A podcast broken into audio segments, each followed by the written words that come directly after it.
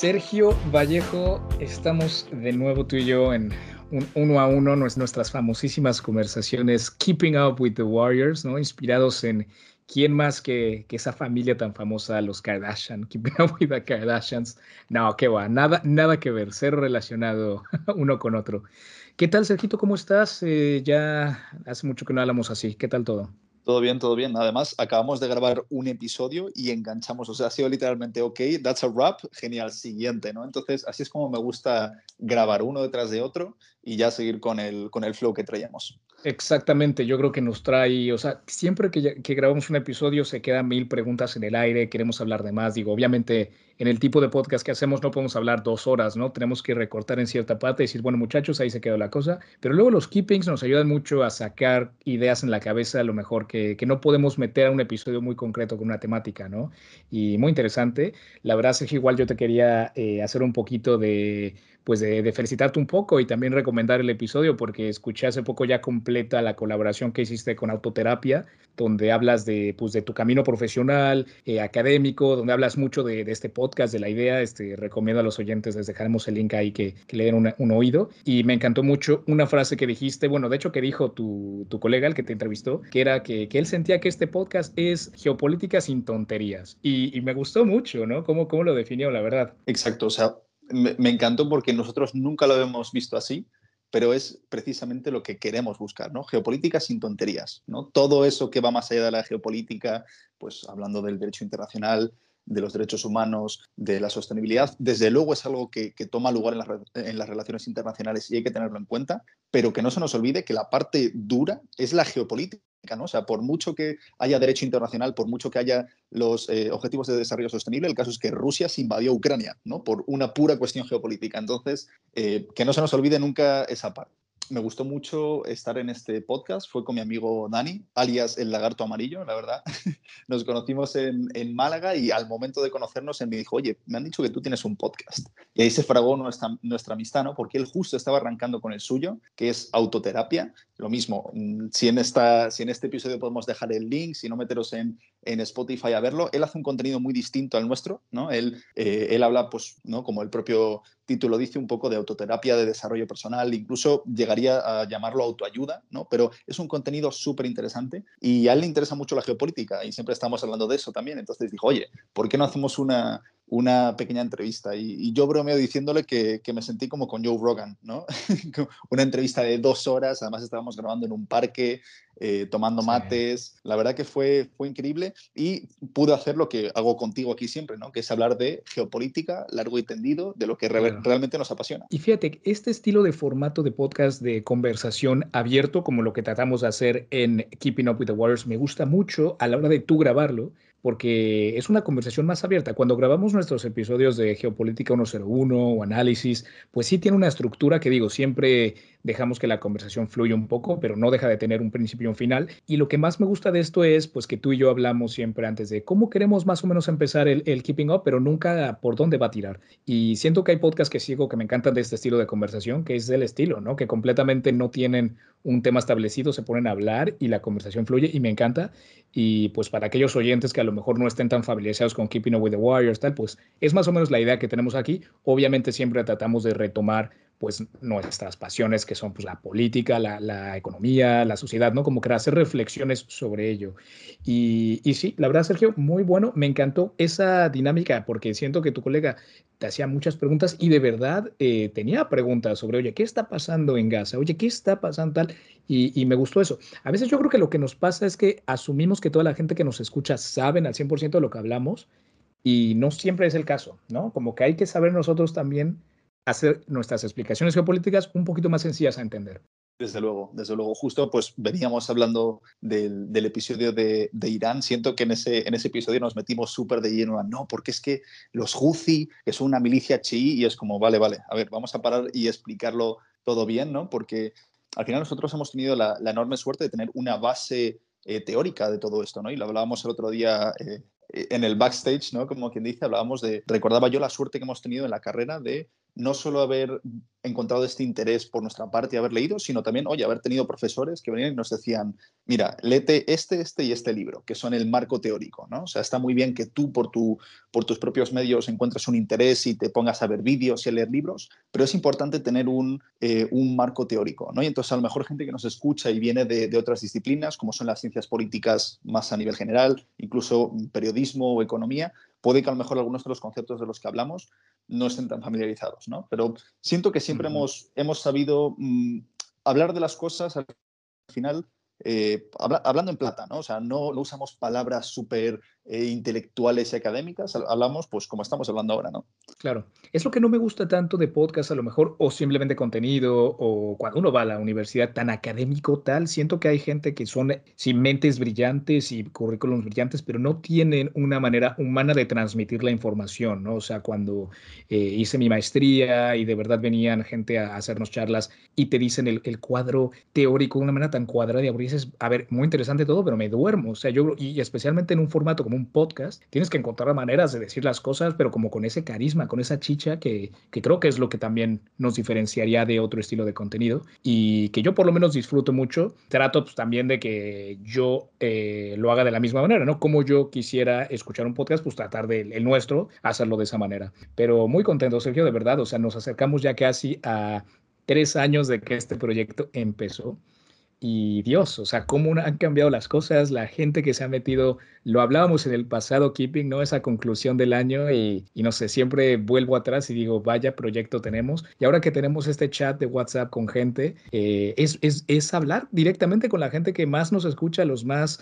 eh, frikis como nosotros y, la verdad me, me, gusta mucho. Siento que es una comunidad muy interesante. Siento que en ningún momento eh, me imaginé que, que, el equipo iba a crecer tanto, ¿no? Porque al principio estábamos tres personas y, y que ahora el equipo esté formado de tantas personas, que haya una versión en inglés, que, que, haya tantos segmentos, ¿no? Me parece, me parece increíble y creo que dentro de todo hemos seguido en la línea que nos marcamos al principio, ¿no? Que es geopolítica sin tonterías.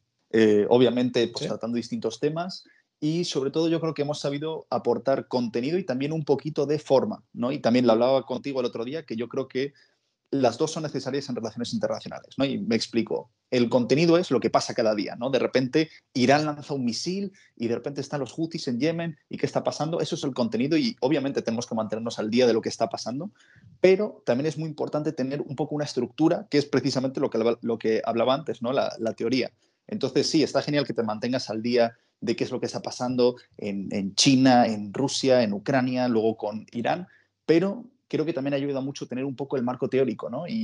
Libros, como comentábamos, que, que, leímos durante la carrera, nos han ayudado mucho con, con eso, ¿no? Aquí brillan, obviamente, Prisoners of Geography de Tim Marshall, que es un librazo, va región por región explicándote la geopolítica de cada región, cómo eso significa que algunos países se ven forzados a tener ciertas eh, políticas. Luego también eh, World Order, Orden Mundial de, de Kissinger, que también va región por región y históricamente contándote cómo ha sido el orden mundial a lo largo de, la historia en las distintas regiones. Y es increíble, yo creo que van un poco mano a mano, ¿no? Tener ese conocimiento de geopolítica para entender por qué Irán tiene que tener influencia en mm, Asia Central y también estar al día para entender, oye, pues qué es lo que está pasando y cómo se materializa eso en, en, el terreno. Y para completar esa santa trinidad, Sergio, yo te diría el de Why Nations Fail, ¿Por qué las naciones fallan? Ese es un libro pues más tirando a teoría económica y tal, que bueno, digo, claramente tiene una línea eh, de pensamiento económica y política, pero al final la tesis que hace es muy interesante, ¿no? De comparar países y cómo algunos eh, sí que tienen desarrollo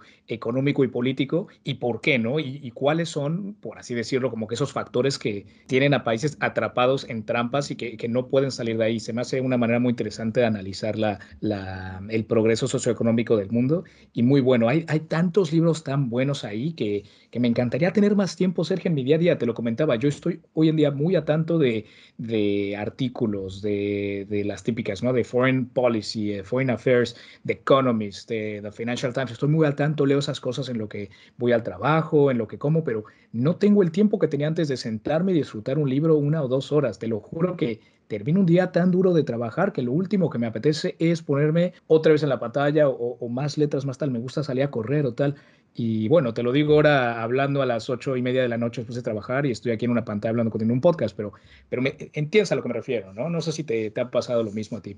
No, desde luego, al final yo creo que cuando estábamos en la universidad estábamos metidos en eso, era nuestra vida, ¿no? Y obviamente no es solo que nos gustara, sino que también pues tenemos que leer libros para hacer trabajos en la universidad, para hacer exámenes, para distintas asignaturas. Entonces nos, sumergimos en todo ello y sin embargo, cuando llegas un poco a la vida profesional, la vorágine te, te absorbe ¿no? y te encuentras que llegas, eso como dices tú, llegas a casa después de un día largo y es como, mira, no me apetece. ¿no? Y también se vale, ¿eh? yo creo, yo antes yo antes era muy crítico y, y, yo decía, no, incluso en tu ocio tienes que formarte, ¿no? Tu ocio tiene que ser constructivo. Pero ahora mismo entiendo, ¿no? Entiendo que pues llegas a casa y te apetece alienarte un rato y ver eh, una serie de Netflix o mm, scrollear Instagram o TikTok, aunque TikTok eso sí que lo condeno. Pero, pero sí, ¿no? Cómo cambian las, las cosas. Son etapas distintas de la vida, igual de, de bonitas, distintas. Y, y, yo más contento, fíjate, yo en la universidad fue muy feliz, me la pasé muy bien, era muy, eh, era lindísimo ir a las, a las, clases y solamente estudiar y leer sobre lo que te apasiona. Pero ahora que estamos ejerciendo, y digo que somos dos personas muy suertudas de poder ejercer eh, cosas relativas o, que tengan mucho que ver con nuestras pasiones, es el triple de, placentero, ¿no? La verdad es que me siento muy afortunado en poder hacerlo. No es la carrera más sencilla de encontrar una buena salida laboral que ejerzas como te gustaría. Lo hemos hablado en varios keepings, lo hemos hablado mucho en el podcast, pero relaciones internacionales, geopolítica, es elitista, es complicado, es arduo y si yo pudiera recomendar cualquier cosa es, oye, tú ojos al objetivo y seguir caminando. Uno nunca sabe cómo puedes, eh, cualquier cosa que hagas, ayudarte a moverte en esa dirección. No solamente siendo diplomático, uno trabaja en estos eh, ámbitos, ¿no? Desde luego. Y, mira, algo, algo que has dicho, no sé por qué, me ha, me ha, generado una idea y es cómo seremos los internacionalistas, ¿no? Seguro que estamos cortados todos un poco bajo el mismo patrón y yo creo que una parte de eso es creer que tenemos respuestas para todo, ¿no? Al final nos pasamos cuatro o cinco años en la carrera eh, resolviendo el mundo, básicamente, ¿no? Tanto dentro como fuera de la clase, y luego salimos y de verdad nos creemos que, que podemos resolverlo. Y siento que, que una, una, parte muy interesante de lo que comentas es eso, ¿no? Sales de la carrera ¿no? y te crees que puedes resolver el mundo, pero te toca empezar desde cero, ¿no? Y a veces, incluso si tienes, como dices tú, la enorme suerte de trabajar en el sector y de verdad trabajar en temas de política internacional, de diplomacia, incluso aunque tengas esa suerte, vas a empezar desde muy abajo, ¿no? Entonces, puede parecer que, que no, que esto no es, no es política, pero todo es política internacional, ¿no? Desde lo que hace el, el intern que está en la Comisión Europea hasta el, eh, el diplomático que está votando una resolución en las Naciones Unidas, todo eso de alguna manera es política internacional, pero entiendo que debe ser muy frustrante, ¿no? Decir, joder, yo estaba en la carrera, yo, yo, yo puedo resolver el conflicto árabe-israelí, sin embargo estoy aquí haciendo, eh, recopilando datos para la OCDE. Oye, oye, oye, que recopilar datos es parte muy importante de todo esto. O sea, al final yo creo que sí, tienes razón en lo que dices, como que uno dirá, ¡buah! ¿Cómo esto aporta? Pero al final es lo mismo, ¿no? Todo, todo conlleva a que estas instituciones o a que los países o las, las organizaciones internacionales pues se muevan en una dirección y ahí el labor de un interno haciendo presentaciones en PowerPoint son igual de importantes, ¿no? Aunque no pensamos que lo sean y pues al final también como desarrollo, sí, profesional y personal, es algo que hay que, por algo que hay que pasar. O sea, al final, digo, ya me encantaría a mí haber tenido mi primera experiencia laboral sin las tantas prácticas que me tocaron hacer, pero pues lamentablemente en el mundo que vivimos son pasillos que hay que dar, pero uno tiene que tener las cosas claras, moverse en la dirección y pues también tener mucha suerte, ¿no? También tiene que ver, pero al final esas yo creo que son las, los ingredientes para, para, para el éxito al final, ¿no? Estar decidido, tener tus objetivos claros y día a día trabajar en ellos, ¿no? Y yo creo que te curte además, empezar desde abajo, ¿no? Te, te, curte ¿no? y te enseña, si algún día llegas de verdad a puestos de, poder o de toma de decisiones, entender todo el proceso, no, no simplemente estar jugando con, con, el futuro de naciones y no saber de dónde viene todo eso. ¿no? Aquí una anécdota muy interesante es que yo hice las prácticas en el ministerio y en el Ministerio de Asuntos Exteriores en España. Y yo me encontraba muchos datos que estábamos usando que estaban mal, estaban mal, ¿no? Y luego me daba cuenta de que eh, el trabajo que estaba haciendo yo como becario lo venían haciendo muchos becarios antes que yo, ¿no? Y entonces pensaba, wow, de alguna manera el trabajo que estoy haciendo yo, de alguna manera si lo apilas mucho, mucho, acaba siendo la política exterior española, ¿no? Obviamente lo que yo hacía era mínimo, pero, pero es interesante ver que la, política internacional la construimos todos, ¿no? De alguna manera u otra. Y como hablamos siempre, no solo tienes que estar en las Naciones Unidas o en el servicio diplomático de tu país, también en el comercio internacional estás participando de la política internacional, en, en marketing, en muchas otras áreas, también puedes de alguna manera estar tocando, tocando eso. Y fíjate, Sergio, que yo, ahora que ya no estoy trabajando ahí, creo que también puedo hablar un poco más de esa experiencia, pero yo cuando, cuando trabajé en ámbitos diplomáticos, también como becario, eh, de México, en, el exterior, aquí en Europa, tuve una, una eh, experiencia muy similar en la cual, pues, eh, lo que nos estaba tocando acumular datos y hacerle, pues, este,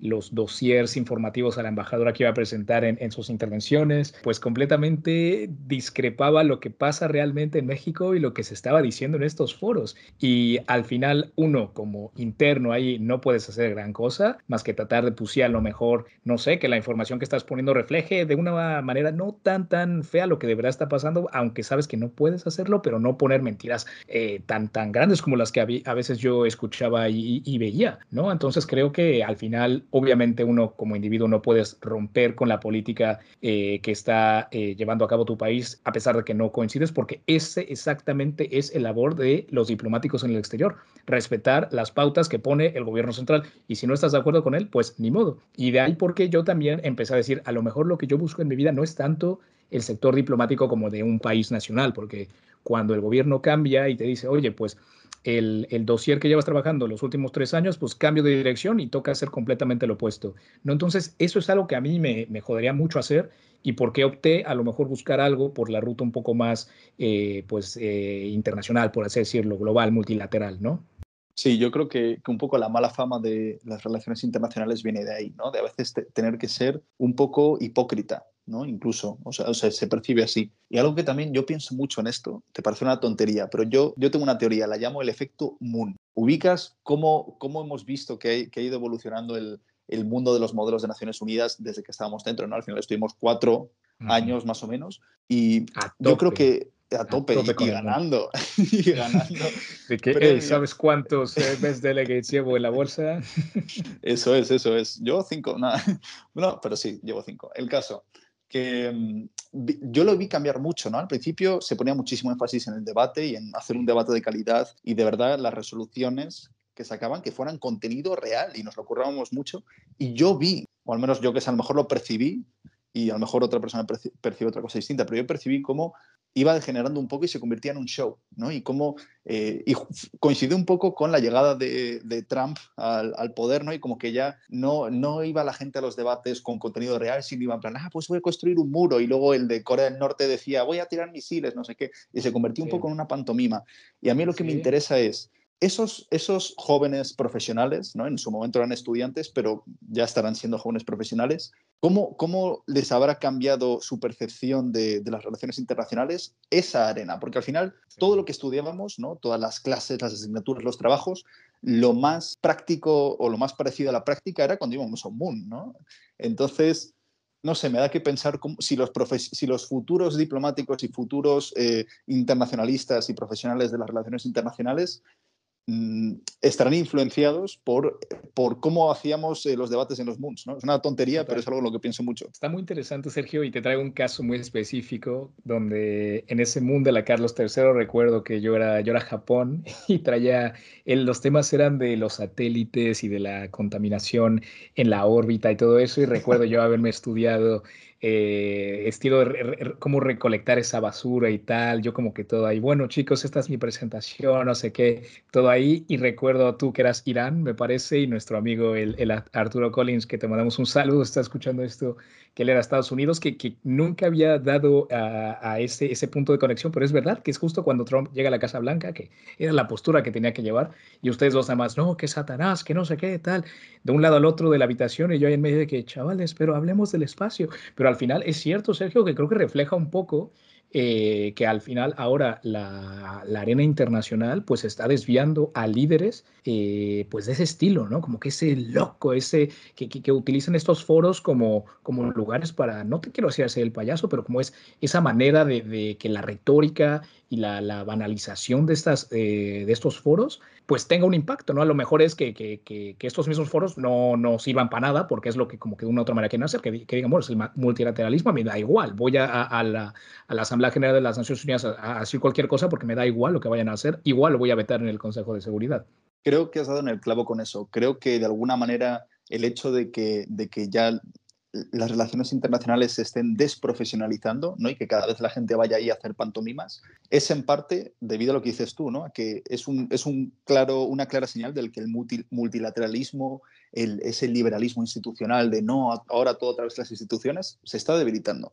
Y por eso es por lo que se desprofesionaliza, ¿no? Y quizás antes, para estar en las Naciones Unidas, tenías que ser un diplomático de carrera, tenías que ser una persona sumamente eh, inteligente y con un conocimiento de las relaciones internacionales, de la historia geopolítica, pero también de los asuntos particulares de los que se hablaba, enorme. Y sin embargo, yo creo que cada vez eso se está perdiendo porque las Naciones Unidas ya no son lo que, en ese momento era, ¿no? De, de verdad una institución que podía instaurar la paz en el mundo, ¿no? Lo hemos visto claramente con el caso de Ucrania, con el caso de de Israel-Palestina, ¿no? que las Naciones Unidas no son capaces de mantener una paz duradera en todos los aspectos. ¿no? Entonces, eso menoscaba un poco la, eh, la, confianza que había en ellas y por eso pues, lo vemos ya más como un espectáculo. Llegar ahí, dar tres discursos bonitos y para casa y la política real la hacemos por otros medios. Y digo, a mí me duele porque yo, y a día de hoy, a día de hoy sigo admirando y diciendo, wow, la ONU, ¿no? O sea, vaya camino que ha pasado y vaya logros que ha tenido. No hay que dejar eh, de mencionar que ha tenido muchos logros, pero es verdad que si su objetivo principal es, es mantener la paz en, en el planeta, digo, un objetivo muy grande y difícil de cumplir, pues claramente ahora cada vez es más difícil que lo haga, ¿no? Y, y, es muy triste, o sea, es verdad también, Sergio, que creo que los momentos en el que la ONU más ha podido hacer es en esta en este momento, una vez que cae la Unión Soviética, hasta que, que, yo que sé, que, Estados Unidos entra en Irak un poquito después, ¿no? Como que esta pausa de la, Pax americana, ¿no? Cuando la unipolaridad del mundo, pues daban lado a, una, a una potencia, pues influir las cosas en su dirección a su beneficio, ¿no? Pero eh, con el surgimiento de China, cuando Rusia vuelve a entrar con todo al área internacional, eh, pues se ha complicado más la cosa y pues llegando al día de hoy, todavía más difícil en el mundo tan multipolar, ¿no? Que tenemos. Ya las Naciones Unidas pues sí siguen haciendo cosas muy positivas para comunidades más específicas en ciertos tipos de proyecto, pero como que los grandes eh, objetivos y desafíos que tiene eh, el planeta, no creo que ahí vaya a ser el lugar donde estos acuerdos se lleguen. Digo, son foros que necesitan estar para que los países se hablen, pero sí ya la política, sin tonterías, se discute de capital A a capital B, la verdad. Desde luego, y, y, quizás esto a lo mejor es un cliché, ¿no? Pero eso que se dice de que los hombres fuertes crean tiempos fáciles, los tiempos fáciles crean hombres débiles y los hombres débiles crean tiempos difíciles que a su vez crean hombres fuertes, ¿no? Ese ciclo. Yo creo que ahora estamos un poco en los tiempos difíciles que se van a venir, ¿no? Creo que, creo que nos hemos acomodado bastante, ¿no? En esa Pax americana que decías tú y ahora estamos viendo cómo el conflicto se nos, se nos escapa, ¿no? Yo, no sé, yo he de confesar que vi con terror lo que estaba pasando en Ucrania, ¿no? Por, por primera vez en mi vida me, me planteé, oye, ¿y si, y si ¿y si entramos en una guerra? O sea, ¿y si Europa entra en una guerra? O sea, algo que ni siquiera mis padres tuvieron que plantearse, ¿no? Porque durante la Guerra Fría no había ese, miedo como un conflicto, pero y, que desde luego era, estaba presente ahí, ¿eh? Esa era una realidad, pero, pero no sé, creo que desde la caída de la Unión Soviética ya nos pensábamos que esto iba a ser paz, amor, amistad, y de repente enfrentarte al pensamiento de, oye, ¿y si, ¿y si tengo que, ir a una guerra? Y mira, yo creo que conflicto siempre ha habido, y conflicto fuerte y atrocidades fuertes en el Medio Oriente, en Asia Central, en América Latina, en todas partes del mundo ha habido fuertes eh, complicaciones de este estilo violentas a lo largo de estos años, pero creo que la guerra, bueno, la invasión de, Rusia en Ucrania fue un despertar para, un Occidente, para una Unión Europea que, decía esto ya no va a pasar acá y cómo que no, ¿no? En plan, nos, pensamos como, como civilización que el conflicto ya no viene a estar en Occidente y nos dimos cuenta que sí, ¿no? Y que, que, que, es una realidad que hay que seguir contemplando y que digo, es, es fuerte, ¿no? Es fuerte que tus líderes nacionales estén haciendo decisiones de cómo aumentar la productividad, no de, de, de maquinaria tal, sino de munición para, para una batalla, ¿no? O sea, ¿cómo es posible que hemos llegado a ese momento y que en Twitter, nuestro feed, en Instagram, sean videos en tiempo real de un conflicto donde está muriendo gente, ¿no? O sea, de verdad siento que, que la exposición que tenemos ahora a todas las atrocidades que estamos viendo en, en Gaza, en Ucrania, en, en Etiopía, tal, nos están haciendo dejar de, de, de ver lo, lo fuerte que es y lo que estamos viendo no son eh, personitas digitales en una pantalla, sino gente ahí muriendo y sufriendo, ¿no? Y nos sentimos tan externos y ajenos a todo esto, pero al final está aquí al lado, Sergio, y hemos tenido una gran suerte de haber nacido en esta parte del mundo, tal, o tener ciertos documentos, pero hay gente como tú y como yo de nuestras edades con un rifle esperando en una trinchera a ser el siguiente o debajo de, de, una tenta ahí a que le caiga un misil, ¿no? ¿Qué, qué, qué horror? Desde luego, y, y yo creo que precisamente por eso, más que nunca, necesitamos la geopolítica sin tonterías. Necesitamos warrior diplomats, ¿no? Lo que hablamos siempre. Ok, sí, está genial. El medio ambiente, los derechos humanos, el derecho internacional, desde luego es algo que tenemos que seguir construyendo, pero están invadiéndose el país de al lado. O sea, también tenemos que pensar en eso. También tenemos que pensar, oye, ¿cómo vamos a hacer frente a Rusia? ¿Cómo vamos a hacer frente a China? ¿no? Lo hablábamos también en este episodio que estábamos grabando antes, que es la confrontación que se viene. Desde luego que sí. Todo es a favor de los derechos humanos, del derecho internacional, de las políticas de sostenibilidad, pero es que nuestra supervivencia depende de que sepamos reaccionar a esta realidad desde la geopolítica, ¿no? Esta geopolítica sin tonterías. Entonces, yo creo que por eso Warrior Diplomacy como, como podcast, como, como idea, sigue teniendo mucha validez y creo que más que nunca, ¿no? Ojalá poder decir que, que nuestra propuesta, ¿no? De ver la geopolítica así, de esta manera tan cruda a veces y tan realista, ojalá poder decir que no tiene sentido y que vivimos en un mundo de paz gobernada por leyes internacionales y en las que todo se resuelve de manera pacífica, pero lo cierto es que no. Entonces tenemos que estar preparados.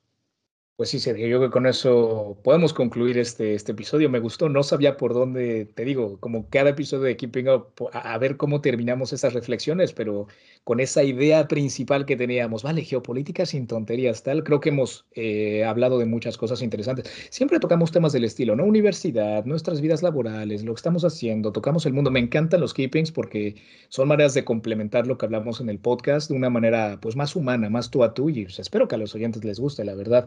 Hecho, me, gustaría hablar directamente con aquel oyente que, nos está escuchando ahora. Si eres de, de, esos porcentajes que se escuchan los keepings hasta el final, pues eres tú un warrior diplomat. O sea, tú eres consciente de las cosas que, decimos en el podcast de lo que hablamos. Y digo, es una opinión de miles, igual de válida como las que hay en el planeta. Y digo, somos 10 eh, eh, chicos de todo el mundo que nos conectamos a hablarlo. Tu opinión es tan válida como la de nosotros, pero pues no, la conocemos. Entonces, ¿qué más eh, me encantaría a mí de, de tú qué opinas de ello, ¿no? Y te invito a que nos lo digas tanto en un mensaje en WhatsApp o que nos mandes un mensaje directo en Instagram o simplemente compartiendo las cosas que subimos es un gran apoyo, ¿no? Eh, darle like, a, bueno, no like, darle una valorización en Spotify al podcast como tal también es una manera medio, pues indirecta en la que nosotros pues medimos si a la gente le gusta o no lo que hacemos, ¿no? Y pues nada, Sergio, mi, mi, mi conclusión final, mi reflexión final.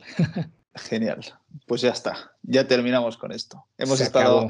Al final siempre acabamos con la misma conclusión de que el mundo se va a ir a la mierda y de que necesitamos Warrior Diplomats porque el caos que se viene, lo juro pues, pues es, es, triste y es duro verlo así, pero pues mejor ver una, una, alternativa complicada, dura y pues hablar de, oye, ¿cómo, ¿cómo podemos preparar una generación? Digo, no es como que tú y yo estamos aquí liderando la batalla cultural y geopolítica. Yo sí.